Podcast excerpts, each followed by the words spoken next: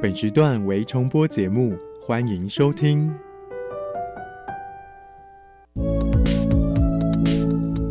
各位旅客您好，本班机即将前往幸福科技岛，祝您旅途愉快。这里有最潮的科技，最有创意的循环经济应用，最先进的再生能源技术。欢迎收听由南英、利明所主持的《幸福科技岛》。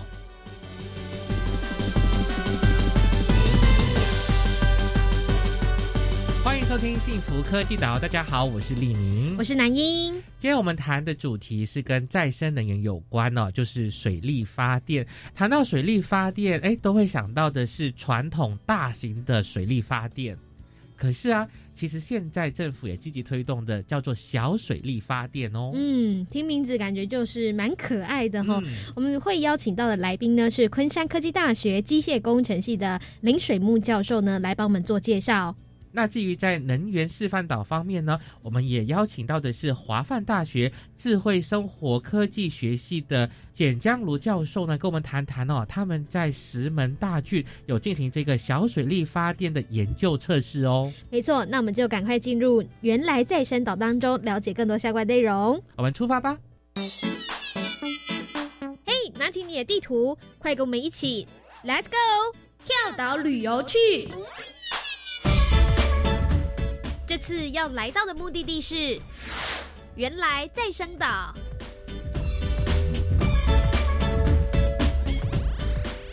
今天我们邀请的来宾是来自昆山科技大学机械工程系教授李水木教授。李教授你好。主持人好，各位听众大家好。嗯，今天特别邀请到教授来呢，就是帮我们介绍有关于台湾小水力的发电哦。那我们先来让大家就是更认识一下水力发电哦。水力发电呢，其实是再生能源的一种。请问教授，就是如何透过这个水力来进行发电的动作呢？我先介绍一下它跟火力发电的一个。比较，嗯，水力发电是相对便宜、可靠，嗯，又是可持续的一个再生能源，没有产生煤灰啊、废物啊，或是二氧二氧化碳啊等等这些的东西的污染。那传统水利的话，基本上来讲哦，它是要有水库，就是要有水，那有落差，嗯，也就是高度差，就是未能的意思，嗯，那它将那个水啊，用管路把它引到水轮机。推动水轮机做旋转，水轮机会带动发电机，嗯，做发电。那这样的情形哦，假设你落差大，水量充足，它的发电量就会很多，嗯。那么新型的就是比较偏向小型的啊，它就会有一种叫做流速型，也就是说没有水库，它应用那个河流部分的河流的水哈，嗯，让它可以来推动轮机，同样也可以发电。那么，在以现在的开发的这个已经饱和的立场来讲，我们为了要发展再生能源，这是可以发展的一个方向。可是，教授，因为听起来这个水力发电是需要水库的，可是需要一些落差。那在建制这个水力发电，会不会同时也会造成这个环境的破坏呢？呃，基本上来讲，我刚才有提到有关于流速型，嗯，这个东西的话就没有再建水库了。嗯，它只是比如说有一个河流，让我稍微再引河流的水哈来做发电，那河流还是照样可以通畅。那我不做水库，我只是稍微挡一下引过来而已。那基本上这样就是可以来用相关的这些资源来做发电。嗯，那这个水力发电，我刚才有提到有关于跟火力发电的比较，那个是未来一个大趋势。你会发现。再生能源有很多种类，是。那水力发电就是完全没有污染，而且可以非常好的调配，没有受时间的影响。你像以太阳能来讲，是白天的话可以发电，但是晚上它就不行了。是。所以水力发电是一个好的一个嗯方向，而且有还有很多地方还没有开发。好，那如果是以台湾来讲的话，目前台湾的以水利为主这个发电厂大概有多少座呢？呃，基本上发电厂如果以开发的机组这样来看，大概就有四五十座。四五十座，有这么多？对对对。呃，因为一个地方它就会装一个机组一个机组，可能在不一样的地方。但是台电它目前就是把这些啊，同样一个区块，虽然装不同的机组，在不同附近的地方，它把它揉在一起，当做是一个厂，这样好管理。那基本上来讲，台电的定义它已经有就是十二个厂，就是大的厂。那还有一些民营的厂，大概有四个。是。虽然说就是呃水力发电是一个很干净，但是我在考虑的是它的稳定性。比如说，如果遇到了旱季缺水，或遇到台风的时候呢，那水力发电要怎么去应对呢？假设你是这个旱季的时候，旱季就会有一个问题，你没有水，对啊，它就没办法。像去年是，对不对？到今年中，对，对对对对。我稍微补充一下，你要做水力发电，两个基本的条件必须要兼备。第一个就是有充沛的水源，是；第二个的话，要最好有落差。是。如果没有落差，只有流速的话，也可以。问题就是它的发电量会比较少一点。嗯。对。所以基本上来讲呢，这个水力发电就有这两个条件。其实以下雨量来讲，台湾的水。是相当充沛，那去年是比较特别了哈。嗯，对，基本上来讲，就是它一下下雨很多，那我们有没有办法把它留住，不要让它很高的高山江一直下来就跑掉了？那这个非常可惜的。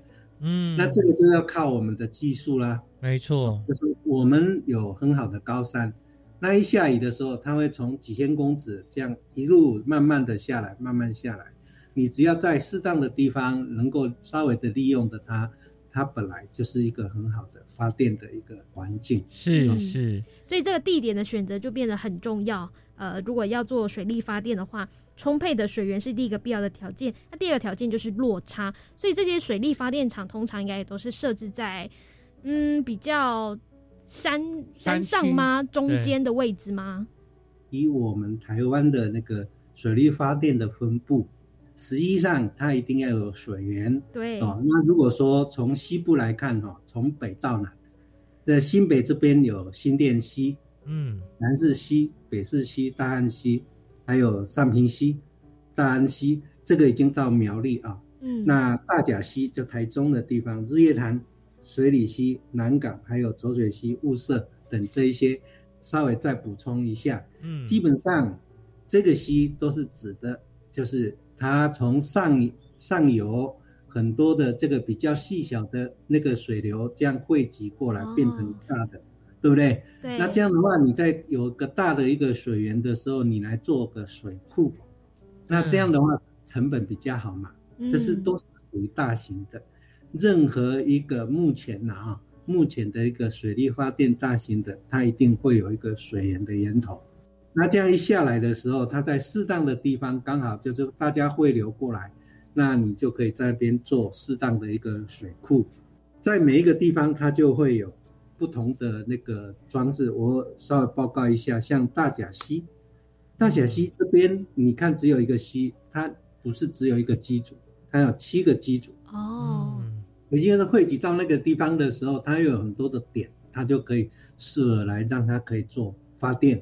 那如果说在以东部的地方，它就有很多哈，像花莲的木瓜溪，木瓜溪它有九座，对，它因为有几千公尺嘛，它在上游的时候开始就有水坝，就开始发电，在适当它又把水再往下流，它要再建个水坝，都是可以发电，所以它同样一条木瓜溪，它就可以有九座了。哦，了解。对。那所以刚才谈到说如何选择适当的地方，如果以这种大型的来讲，第一开始我们要对台湾的整个地形地貌啊，有所了解，是了解。对，那就像说我们在做投资，就是我们用少的成本利用自然的环境、自然天成，那你就可以得到很好的效益啊。嗯，好，这个就是一个很好的，就是点一定要选好。没错，你花了很多的心力啊。对。没办法回收，那就就赔钱了。没错，而且我觉得另外一个考量点是维护，哎，就是说水利它可能就是河流会有一些沙石哦，会不会这些沙石呢会让这些发电厂阻塞，所以也不好维护，也增加成本呢？对，这个地方就是像台风。对，我先报告一下台风这个问题。台风的时候，大家记得啊，假设这个自来水公司，呃，台风期间过来的，送给一般民间的自来用水，会比较有沙，要沉淀一下，有点浊一点，对不对？那你把它汇流过来的时候，一定是因为源头水库那边呢，除了水进来，我们希望水进来，但是沙不要进来嘛，哈，嗯，对不对？或者木材也不要留下来。问题就是不是这个样子。那有这些的流沙或者所谓土或者一些杂物进来的时候，你不太可能那个时候啊，我们给他说我来发电，让这个沙都流到那个管线啊，是，还有这个发电机啊，那这个到时候就堵塞了，就完蛋。嗯，所以一般像这个问题的话，假设水库型的啊，水库型的话，它就会考虑说。我们会调节，或者说我们先不要发电哦。那你会觉得说不发电的话，那这个不就是一个空转，但没有运转，没有应用。嗯，对。但是好在哈，它就是因为我们发电不是只有水力，水力只是占一部分而已啊。我们可以用火力啊，嗯，还有现在还有的核能啊，或者其他东西做调节。那河川那个地方就会说好。那我要用河川的水，那必然也会有这样个问题，对不对？而且它的难度就会变成比水库的麻烦不好处理，所以在开发的时候，它就要特别的注意。所以这个部分就是我们会去想说，以后碰到小水利的时候，我们也会有这样的一个困难点。嗯，那如果要去克服，所以刚才不是有提到那个选址嘛？就比如说像中文水库那边过来，它那个水啊要流下来，它流下来有充沛的水，我可不可以利用啊？但是有的它一出来的时候就是一个排洪的渠道，那排洪渠道它不是只有一个你下来的水，这个台风的时候一些这个水啊或者土石流啊都是要走那一条路线的，你如果去在那边装哦，那就跟老天。这个对抗，对自找麻烦，没错，对，所以选址，嗯，这一点是非常重要，还要考量到非常多的因素，不止有这个雨水下来，有可能还会夹带一些泥沙、石头的这些混杂成分，那就可能比较不适合以水力发电吼作为一个选址目标。好，那关于更多精彩内容吼，有关于台湾如何发展是以小水力为主题的发电呢？我们先休息一下，待会回来呢再继续请。林水木教授跟我们来做一个详细的分享。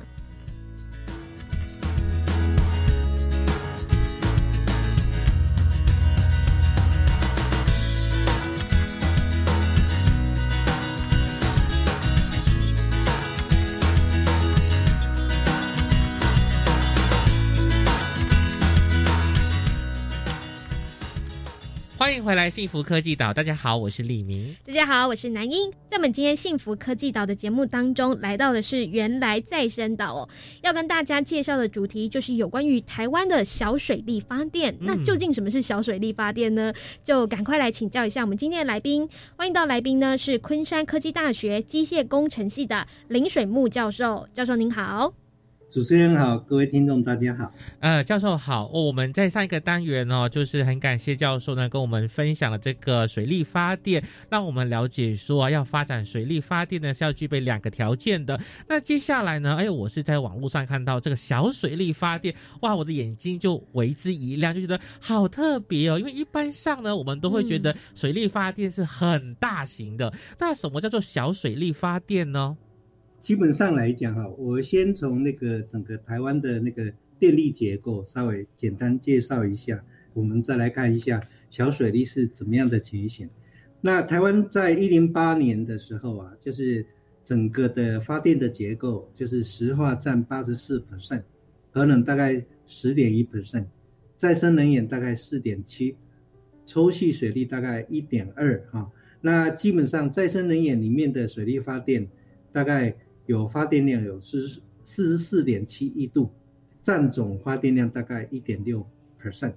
一零九年的话，那个石化稍微降低了，大概就是八十二 percent，可能有十一，再生能源大概有五 percent，但是受到降雨的不足啊，水情不佳影响了哈，那灌场的这个水力发电就减少了四十六 percent。哇，那基本上来讲，行政院呢，他知道说这是未来发展的一个方向，这个除了我们要替代核能，另外一个就是说。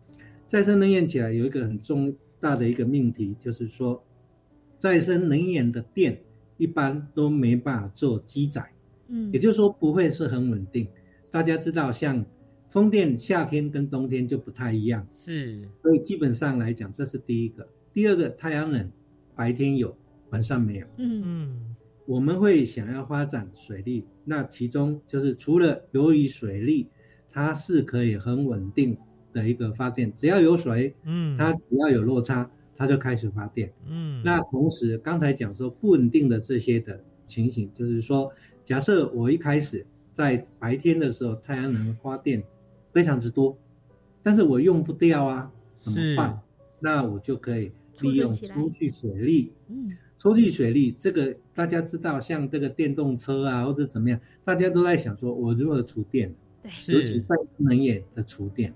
大家会知道有很多的储电的方式，但是呢，它的量都会少。嗯，你只要用电池，这个储的电没有多少。但是你假设能够用抽蓄水力发电，它有用水库的方式去储电，那个量啊，储存的水非常之多。嗯，那刚好可以调节，可以符合未来台湾的的方向的需求。好，这是一个基本。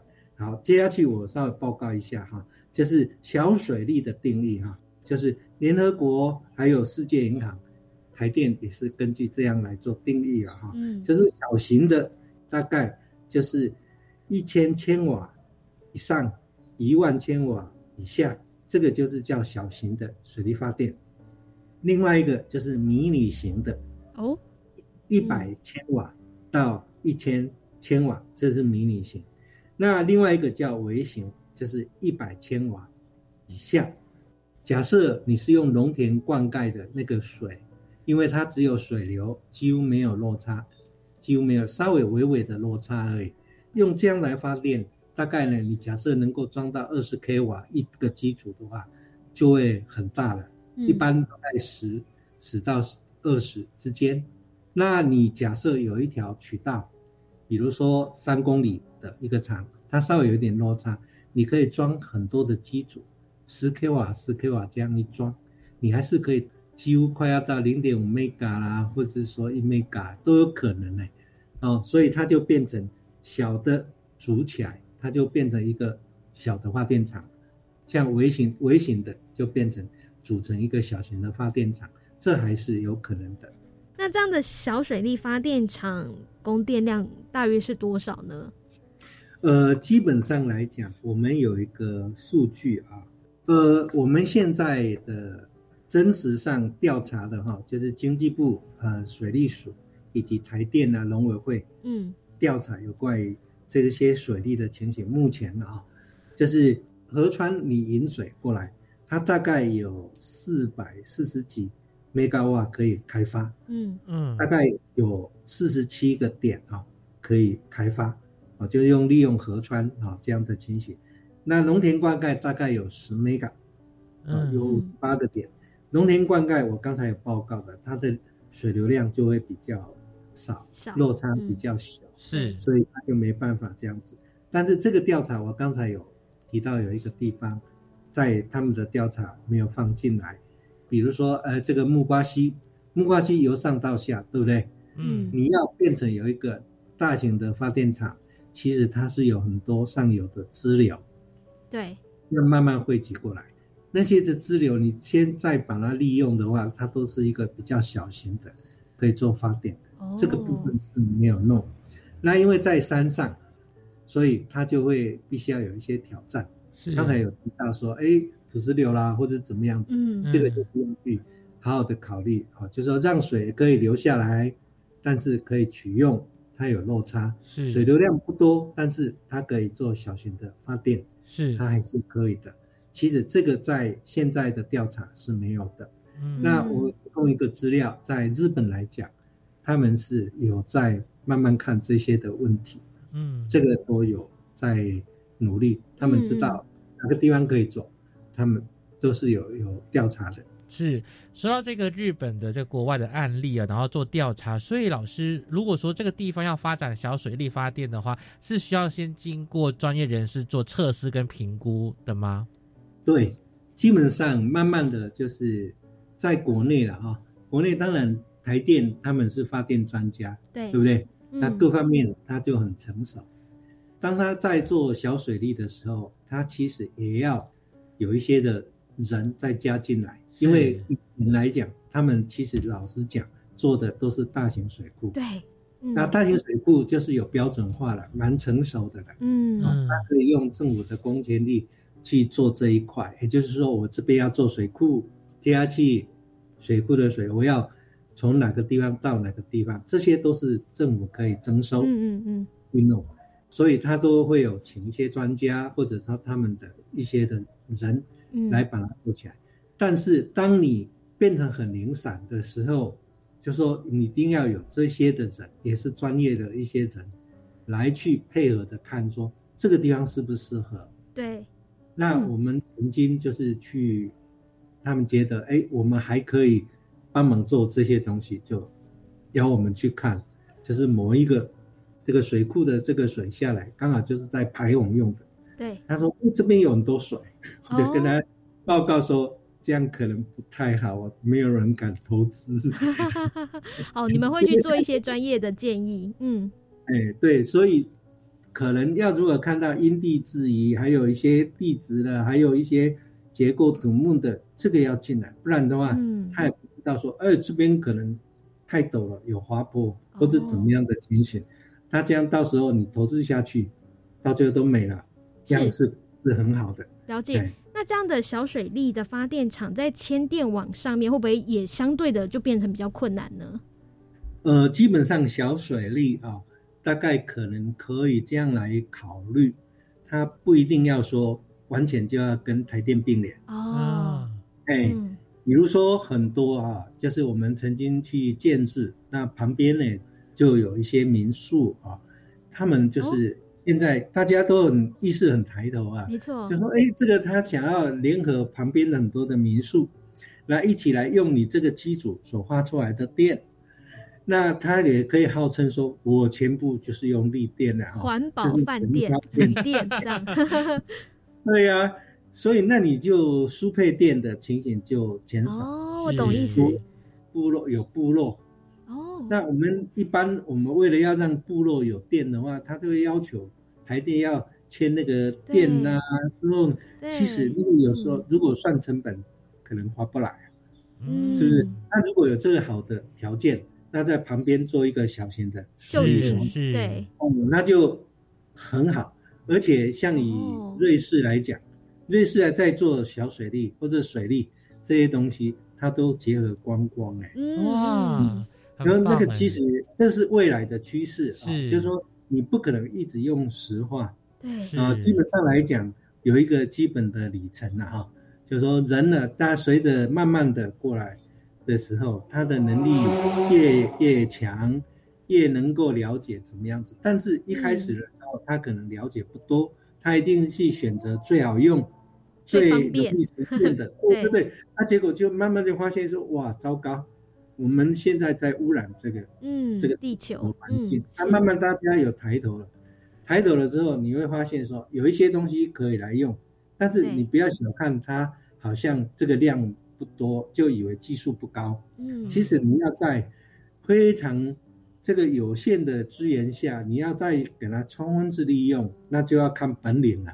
是，它有很多的问题，没错，所以它不是很简单。是，但是慢慢大家愿意为了这个小小的。这个东西去做慢慢就会成熟。没错没错而且我觉得小水力发电它真的是比较方便而且呢可行性也蛮高的就是以社区然后又可以带动这个观光是一个很不错的一个发展的一个项目。那至于更多这个水力发电的介绍呢我们再请林教授在下一个单元跟大家做分享了我们先休息一下。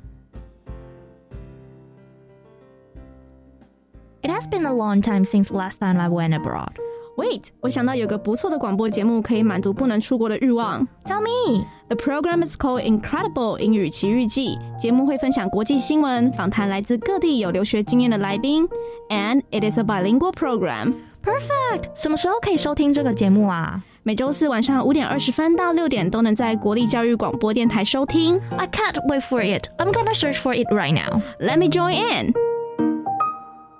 职业试探体验常设展有手作课程跟 VR、AR 体验，还能做未来职业性向测验，好棒哦！三月二十六号到二十七号开幕活动有小型博览会跟抽奖活动哎，在哪里呢？台北台湾科学教育馆、台中公共资讯图书馆、高雄科学公益博物馆都有哦。快上即职动起来，脸书粉丝专业及即职大玩 Job 网站查询。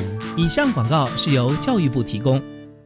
全民节水到店来，轻松节水三步骤。第一步，优先采用省水标章器材，养成良好的用水习惯，使用省水器材轻松省水。第二步，定期检查用水设备，确认用水设备不滴水，资源不浪费。第三步，水资源再利用，动手做回收，减少自来水用量。节约用水不分你我，让行动不只是口号。以上广告由经济部水利署提供。加外加外，阿玛波拉，扎根格玛西卡斯达斯，迪加古拉布古列列。大家好，我是来自台东的胡代明，这里是教育电台。那罗哇那咿呀那呀哦哎呀，那是你呀鲁玛的呀恩哦，朋友们就爱教育电台。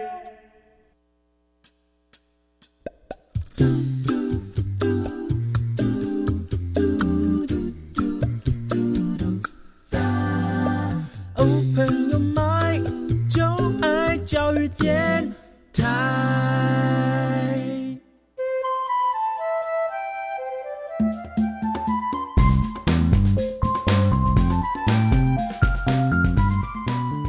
欢迎回来，幸福科技岛。大家好，我是李明。大家好，我是南英。好，在我们今天的节目当中呢，特别要为各位听众朋友介绍的主题就是叫做台湾的小水力发电哦。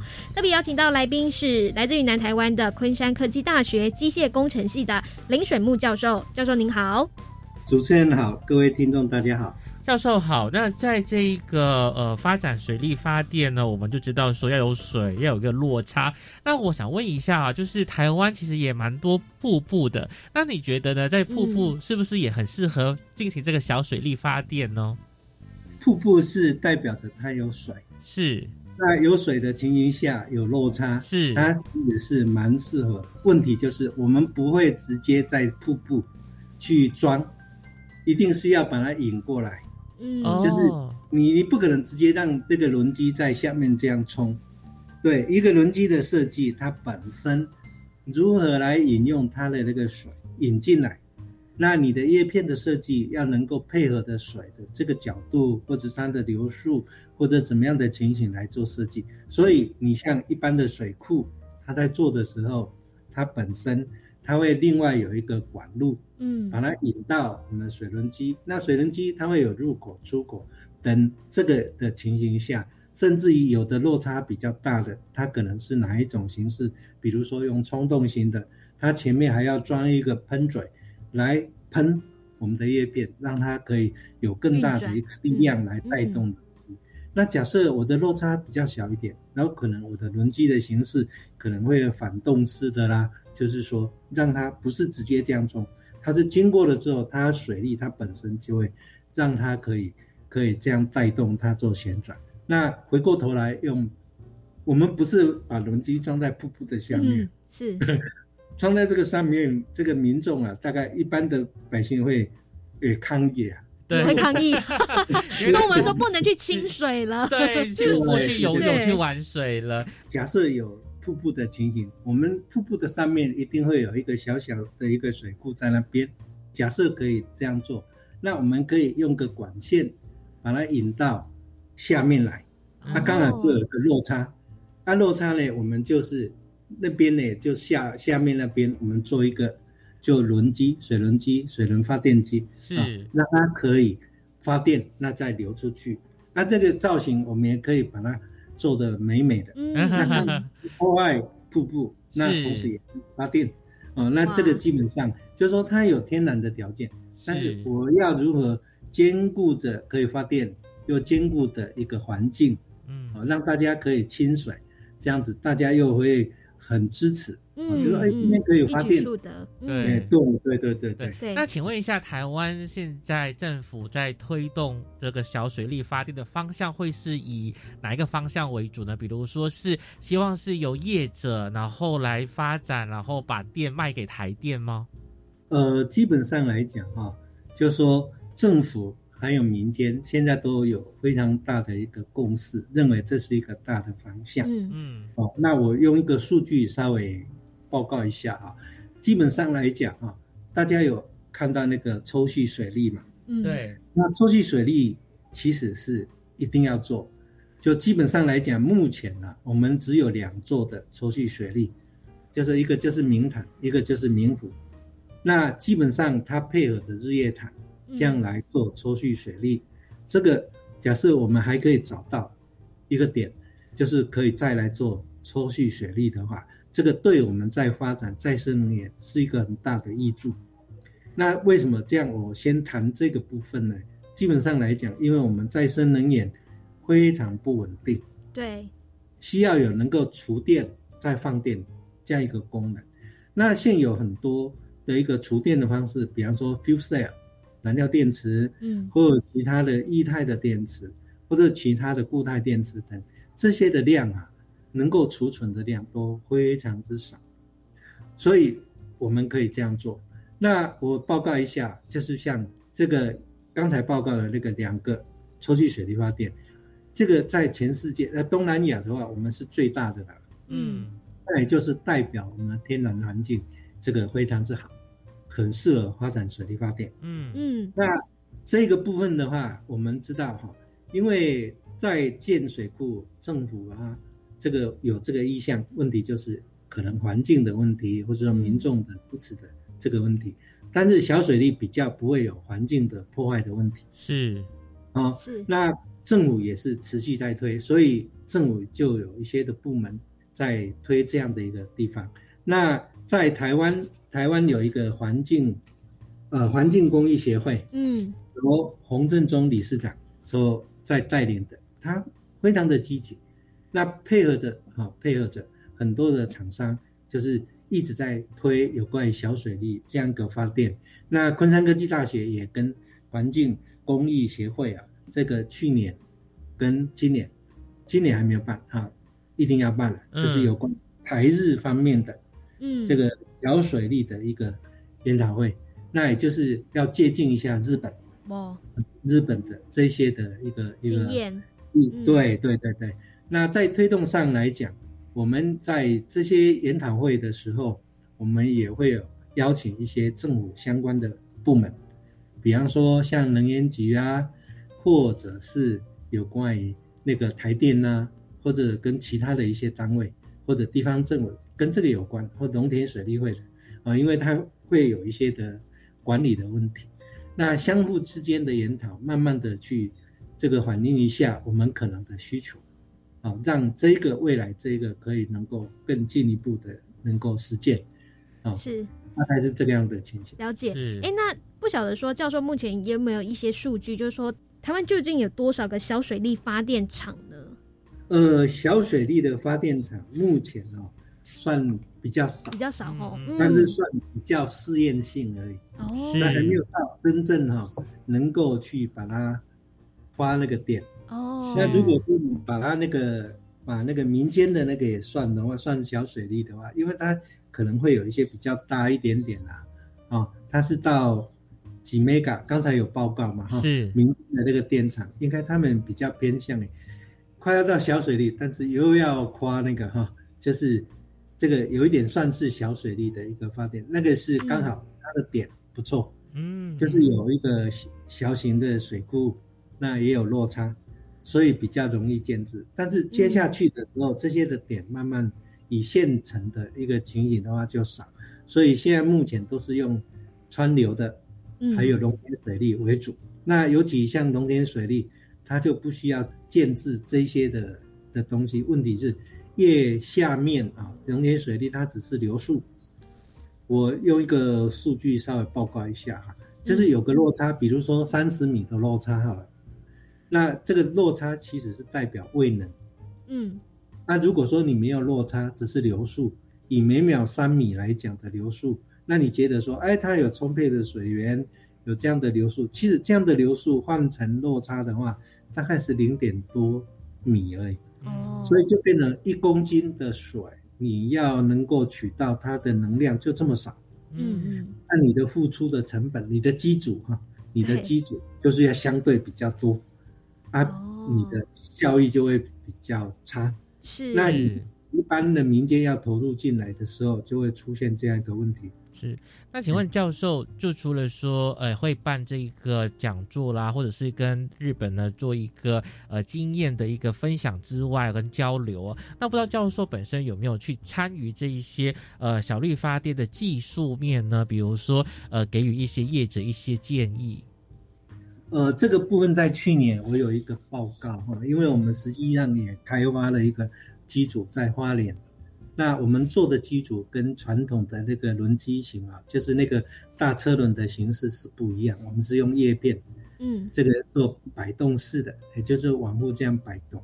那为什么要这样的设计啊？基本上来讲，就是因为我们农田水利啊，它的水不够深，但是很宽，嗯，它想要充分的利用它的一个整个的的一个能源，所以做成这样的情形。但是做完了之后，我们就会发现说。因为单位啊，单位质量，也就是一公斤里面所蕴含的能量很少，那你要付出的固定的成本，也就基础的成本会比较高，CP 值就会变成比较低。对对，就是这个样子。那另外一个部分的话，就是以农田水利或者说河川没有落差，只是有流速的这样的情形的话，就会出现说，为什么目前我们的效率都不高？慢慢的，如果说没有去把它克服出，它到底问题出在哪里的这样的情形的话，我们会阻断的后面的企业会进来的一个希望。嗯，对对，所以在去年的研讨会，我就有一些的报告，就是说它为什么会这样的情形，大概可能最大可能的效益是到多少？哦，把那个关键点稍微提出来一下，让大家做分享。啊，这个在去年是有的。嗯，没错。那所以呢，其实透过今天节目当中，让我们知道原来这个台湾的有关于小水利发电的发展呢，嗯，哦，那所谓的小水利呢，还有包括像是农田水利啊，还有这个河川水源的一些利用哦，就有点打破我们过去的一些印象。所以呢，也再次感谢昆山科技大学机械工程系的林水木教授的分享。谢谢老师，谢谢，谢谢。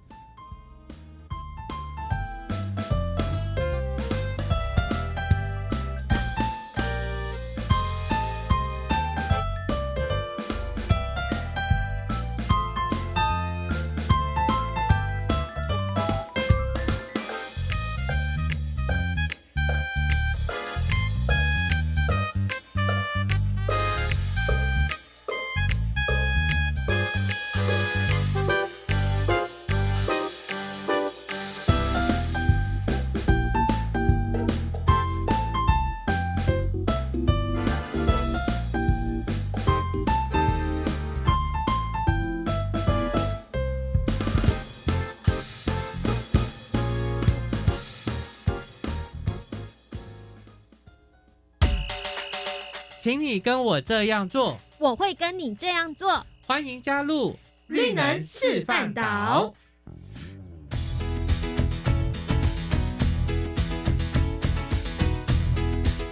欢迎再次回到幸福科技岛。大家好，我是立明。大家好，我是南英。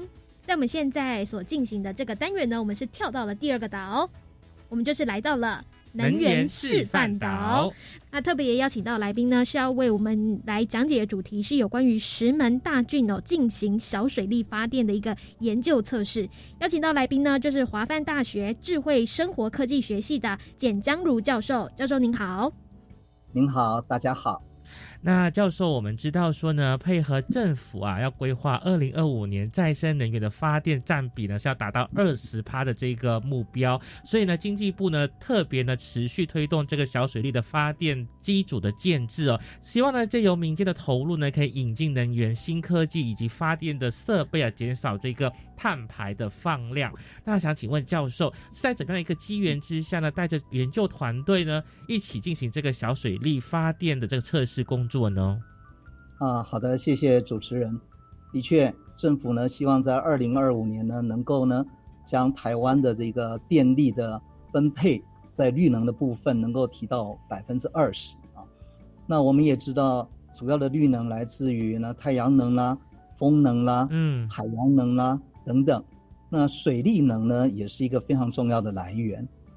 所以呢，在这样的一个基本的前提之下。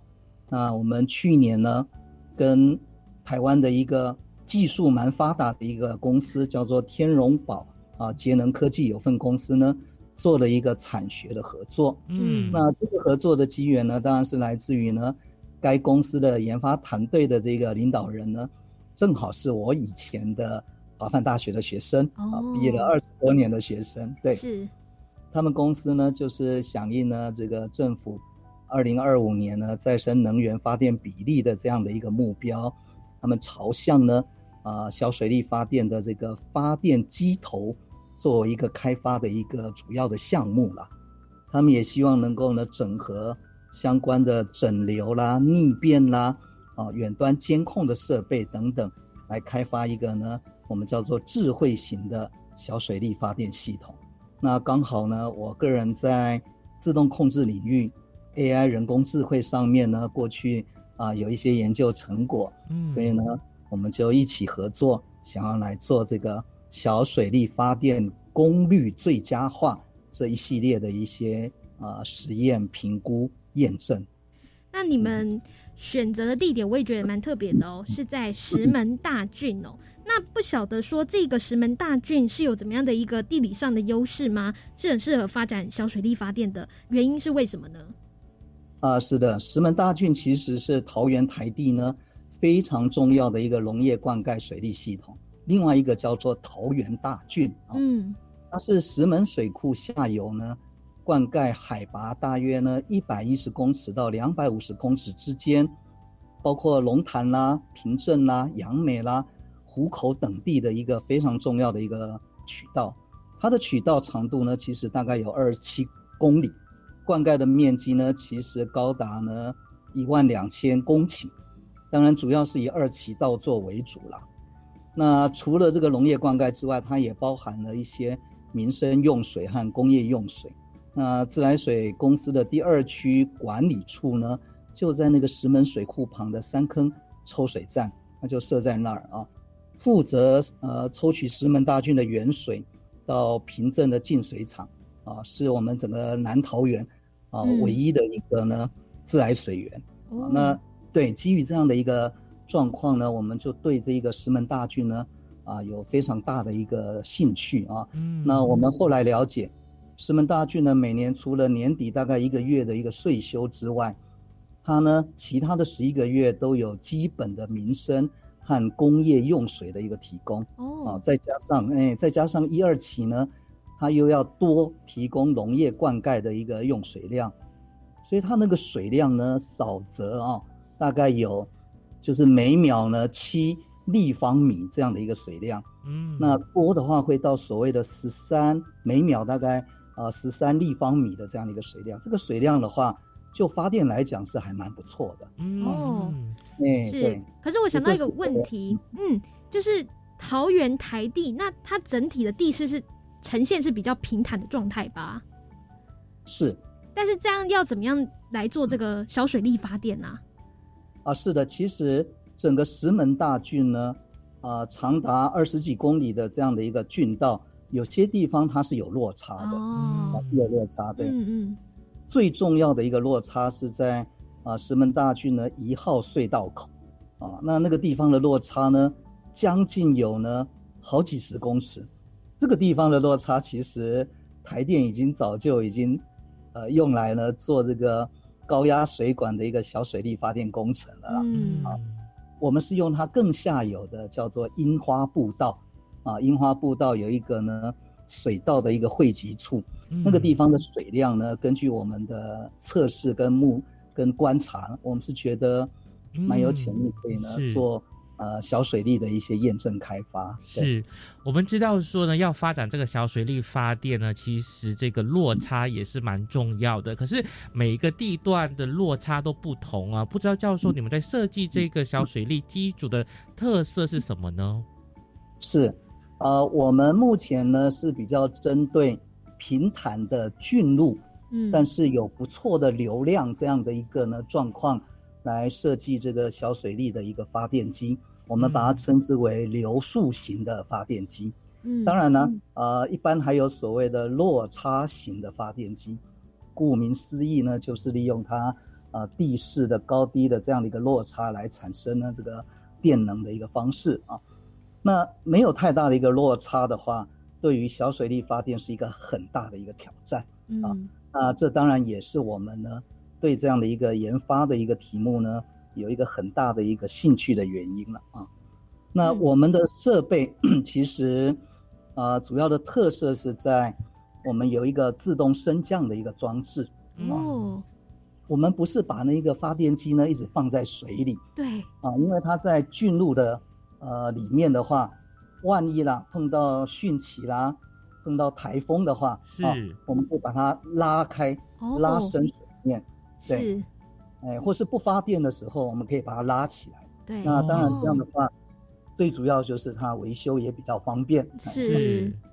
那另外当然，主要可以适用在呢零落差的这个水力发电。嗯。啊，这是我刚刚一直强调，我们这一个跟传统水力发电需要高落差才能发电最大的不同。是。那台湾很多的郡路、很多的水道，其实没有办法提供。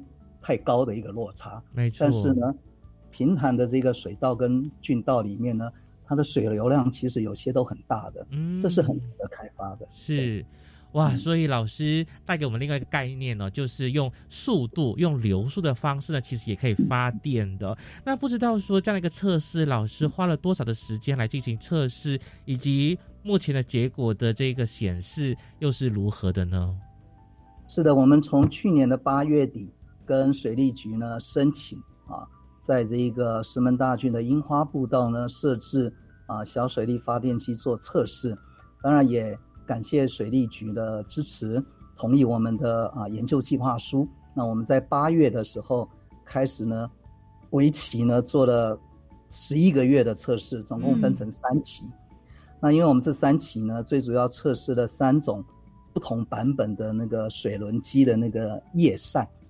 一开始第一期做一个初版的一个叶扇，然后我们后来又把它做一个加长版的叶扇，然后后来又改良成了一个漩涡型的叶扇。嗯，那分别呢就是测试一下这种各种不同的设计对于呢啊发电量的一个呢产生的一个性能的比较。对，那我们的发电机头呢也做了两个版本的一个设计啊，有一个比较初版的一个发电机头，另外后来呢后期呢。也设计了一个高压型的发电机头，测试结果的话，当然比较技术性的数据我就不谈了啊。是，大致上呢，跟我们预期的发电量呢，啊还算吻合哦。啊，因为我们有一些理论上的推导啊，就是大概这样的一个设计，然后在不同的流水量，嗯，它估计应该有的发电的总功率大概是多少啊？那跟我们预计的大概还算接近了，但是我们还没有在做呢最佳化。嗯，假如在做最佳化的话，我相信那个发电量应该还可以再提高。假如未来这些数据能够更加理想化的话，那透过这家公司呢，我们的确可以在业界呢做一些呢推。哎，有机会是可以遍地开花，对不对？因为听起来这个小水利 它是可以做调整的，是哦，就是还可以升降。比较是一个弹性的方式来做发电的，嗯，我们其实更大的企图心是，包括它的那个叶扇，就是那个发电机的叶扇呢，啊，没入水中之后，跟水之间的一个角度，哦，不同的流量呢，不同的呃水的高度的时候，都可以自动调整。哇，就好像鱼的尾巴一样哦，就是可以随着这个水的流速呢去做一些摇摆哦。哎呀，是是是，很棒的形容，是是 是，非常的贴切。对对对对。那最后呢，也想要问教授啊，就是呃，目前的测试呢，希望能够达到最佳效果。那不知道这样一个改良测试，教授希望预计花多久的时间，以及要怎么样去努力呢？呃，目前我们希望，当然第一个就是台湾的这个水利呢，水的这个状况能够改善啊。那当然，过去台风啦，还有一些西南气流带给呢。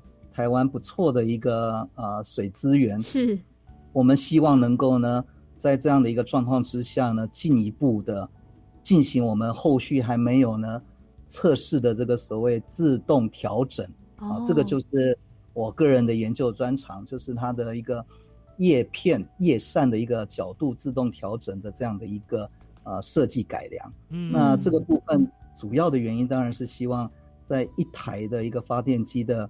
呃，发电状况下，我们要拿到最高的一个 CP 值。对啊，嗯，对。第二步，我们是这么思考了，呃，其实郡路很长嘛，对不对？是一个郡路，通常有好几公里啊，那只放一台发电机其实是很可惜的，嗯，它的这个发电量有限啊。我们当然希望呢，进一步研究呢，一个叫做阵列式啊，阵列式的这样的一个呢。小水力发电的一种呢设计规划啊，就是好几台沿着郡路，然后串联啊，哎对，把它串联起来啊。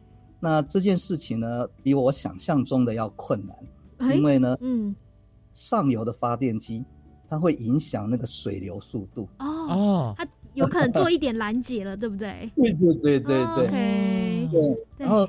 下面的发电机呢，会对上面那一台发电机呢产生叫做涌水的一种现象，它会把水再打回去啊，啊，一种涌水现象。那这些呢，都会影响到呢单台发电机呢。你原来测试的 data 哦，原来如此哦。不过呢，因为又回归到教授您自己刚刚有说自身的一些研究专长，呃，过去有包含像是 AI 或是大数据，那就透过呢好大量收集这些资料的方式，其实呢就能够逐渐改良好这个小水利机组的，让它的运作效率呢更好。是是，这是我们呢非常大的一个期望。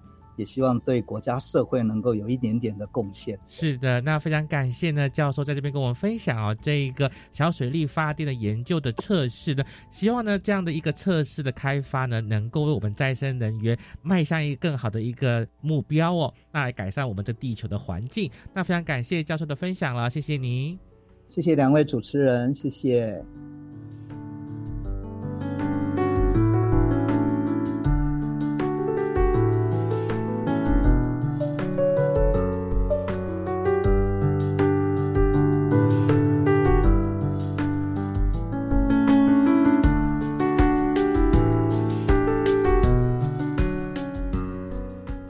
台湾有很多的河流哦，我在想啊，如果这个小水力发电能够发展起来的话，真的是能够为我们这个电啊，能够带来很多的再生能源的能量哦。